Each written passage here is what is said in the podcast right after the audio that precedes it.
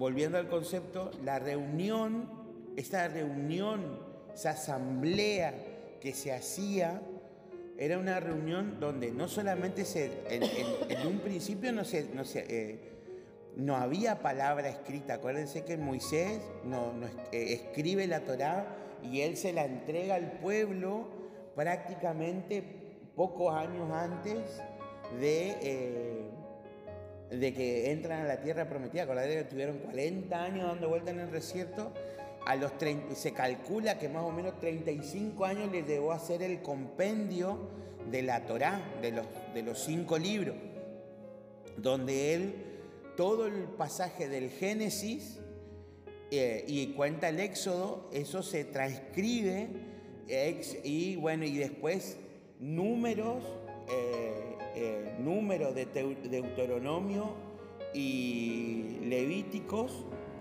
eh, pasan, a ser, pasan a ser libros medios administrativos, ¿viste? Porque, porque si vos mirás Deuteronomio, eh, habla de lo que tiene que ver con eh, la organización del pueblo, números hace como una reafirmación de eso y es como una explicación de esa, de esa forma. Y Levíticos habla específicamente de lo que tiene... Claro, habla, habla de una parte que tiene que ver con eh, la parte de cómo se tienen que mover el sacerdocio y entre medio de todo eso también hay cuestiones de higiene, de comida y un montón de cosas más y de las fiestas, de organización. Son, por eso se llama, por eso la Torá, la Torá o los libros de la ley, como le llaman los judíos, eh, tienen que ver con una cuestión eh, administrativa.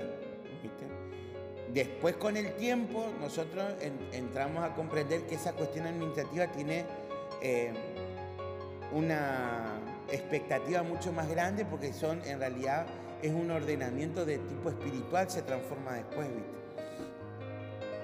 en ese tipo de reuniones se toman, se enseña, se comparte,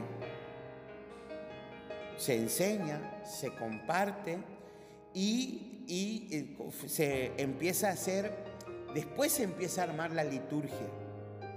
O sea, después hace, sale las primeras reuniones que se arman, que, que arma Moisés, tiene que ver con las cuestiones de decir, bueno muchachos, estamos acá, nosotros estamos acá reunidos, por ejemplo. ¿Entendés? Y estamos reunidos y decimos, bueno, ¿qué vamos a organizar para el domingo, por ejemplo? Y es, e, ese, claro, de los planes que se iban a ejecutar. O sea, eran, eran reuniones de planeamiento para ejecución. Sobre esa base, después se arma la liturgia. ¿Qué es la liturgia? los distintos procedimientos que eh, hacen a la celebración del nombre de Dios. O sea, la, cómo se hacen los sacrificios, para qué sirve cada utensilio, ¿me entendés? Eh, eh, qué, parte hay cada lugar, ¿me entendés? O sea, hay un lugar santo, había un lugar santísimo, un lugar santo, estaba el lugar de la congregación donde se cantaba, había un lugar para orar, estaba el lugar donde servían, estaban los que tenían... es, eso, eso hace a la, parte de la liturgia.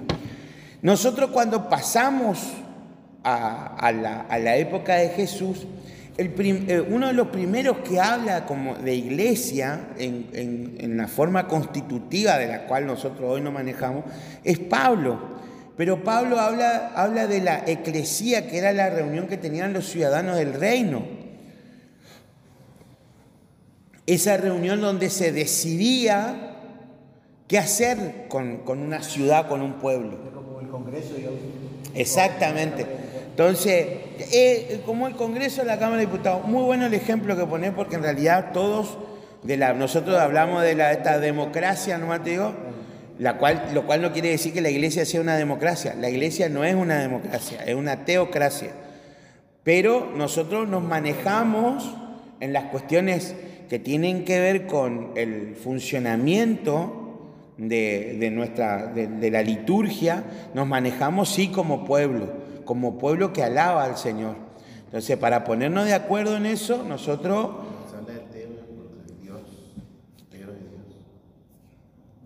¿Viste? Claro. Em, eh, eh, entonces, viste que por ahí yo a veces discuto con alguna, porque hay iglesias, viste, donde todo ponen a votación.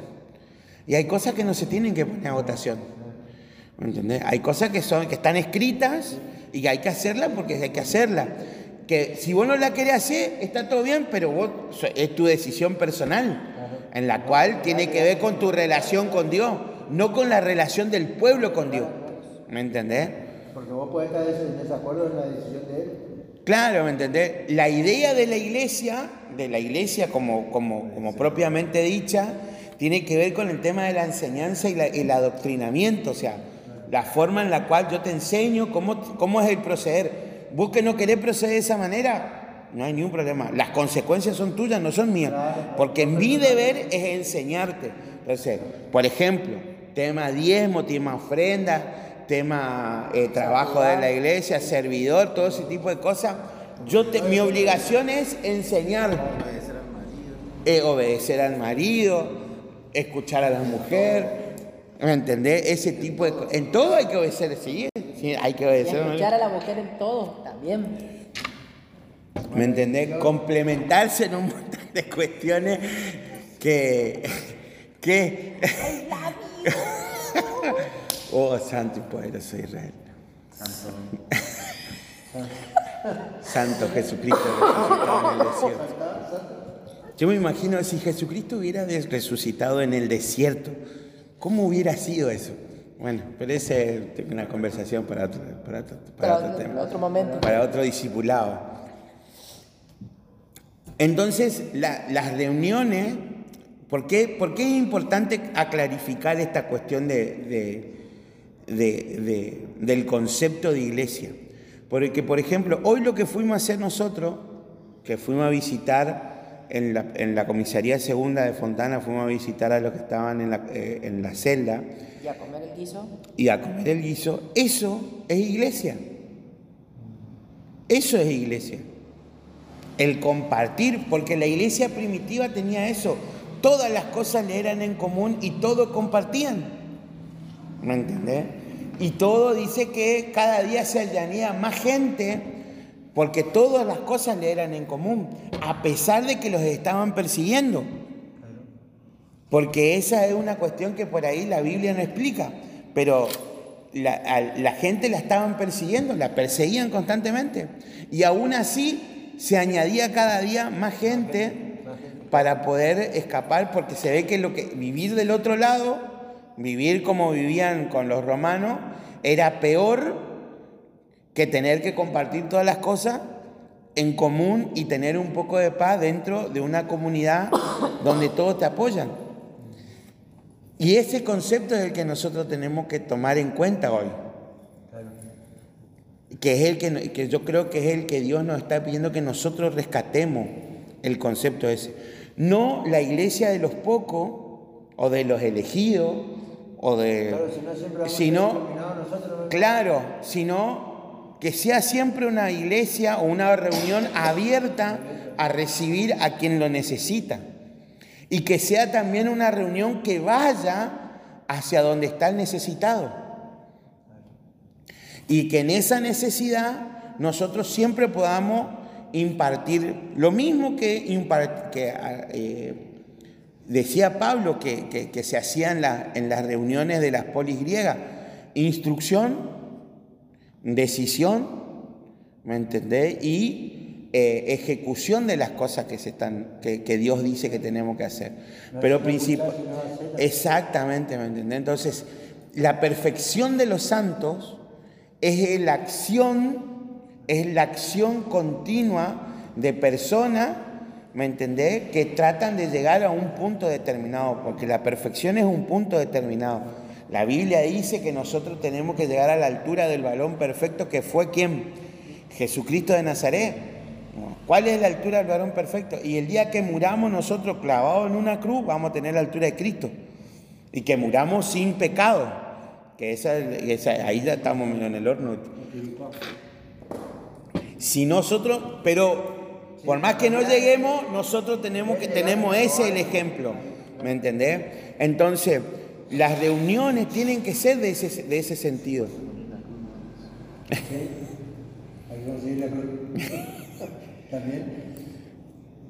Nosotros tenemos que, que- que seguir pregonando esa cuestión. Que hoy no digo que no se haga, porque sería muy, eh, muy soberbio de mi parte decir que en las iglesias no se hace. Pero por ahí nos encontramos, ¿me entendés?, con que desde el púlpito, ¿viste? Eh, no transmitimos esa idea continua de decir la iglesia tiene que salir hacia afuera. ¿Me entendés?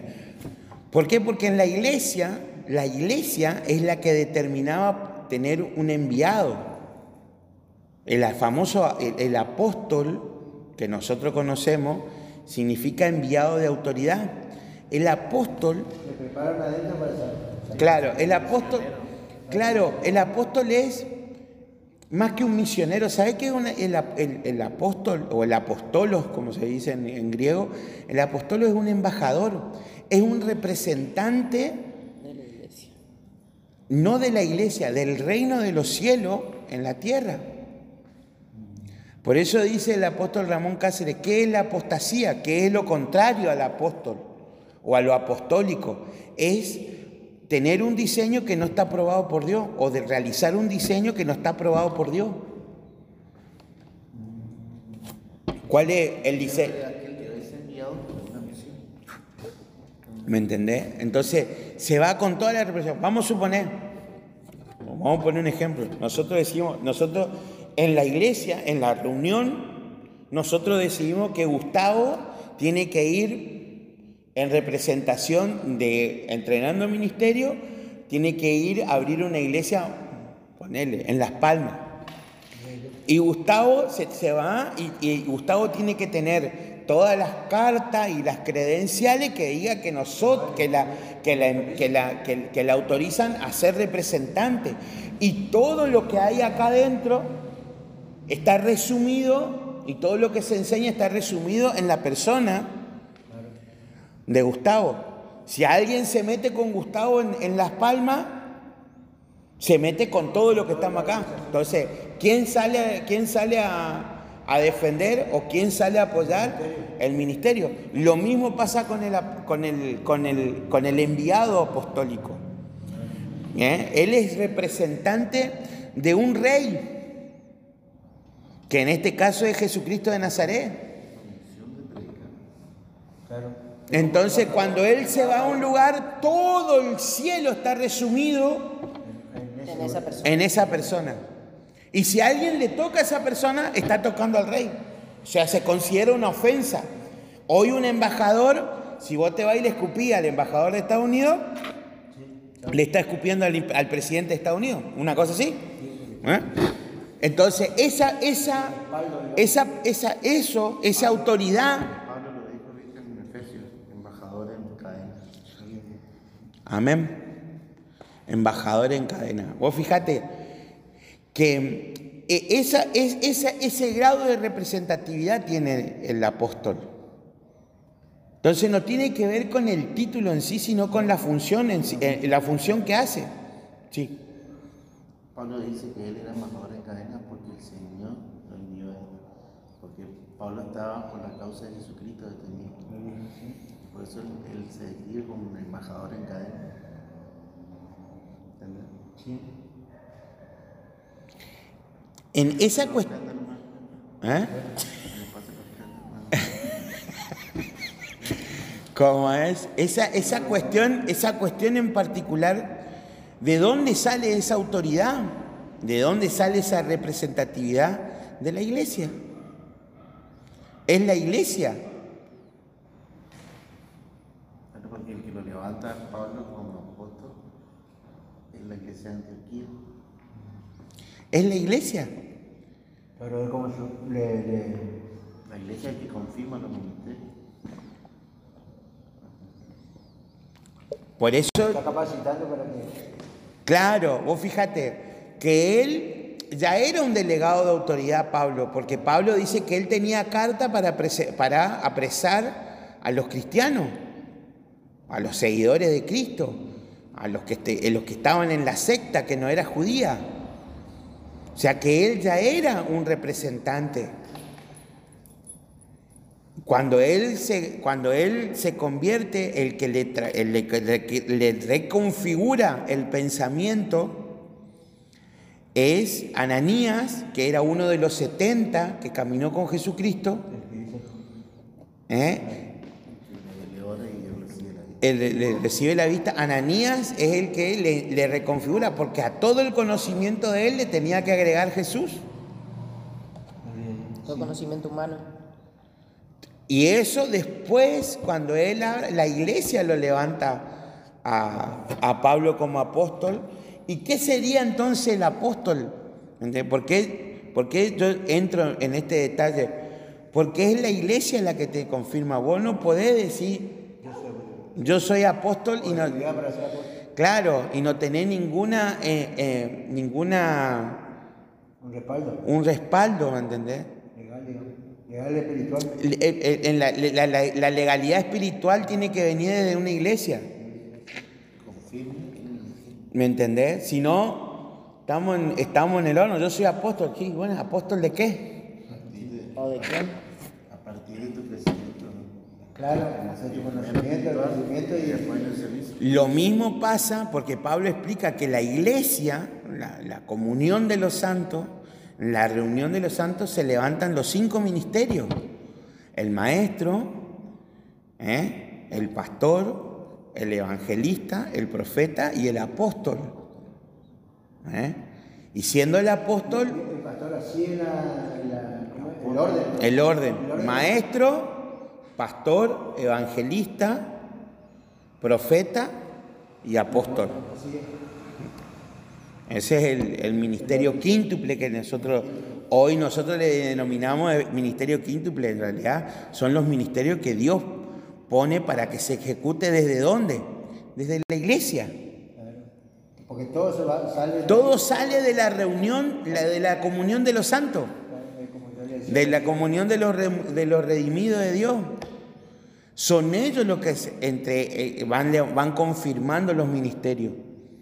A ¿Me medida de entendés? Tu conocimiento, tu capacidad, tu, desempeño en la calle, porque estamos Todo, todo tiene que ver. Hoy nosotros tenemos ciertas cuestiones que tienen que ver con los tiempos en los cuales vivimos, pero seguimos trabajando sobre la misma, sobre la misma idea. Es la iglesia la que confirma, es la reunión de los santos la que confirma los ministerios, la que reafirma. Dice Pablo que eh, Pablo sale de Antioquía y empieza, empieza a hacer iglesia. Porque ahí tenés una función, por ejemplo, que es el hacer. Él empieza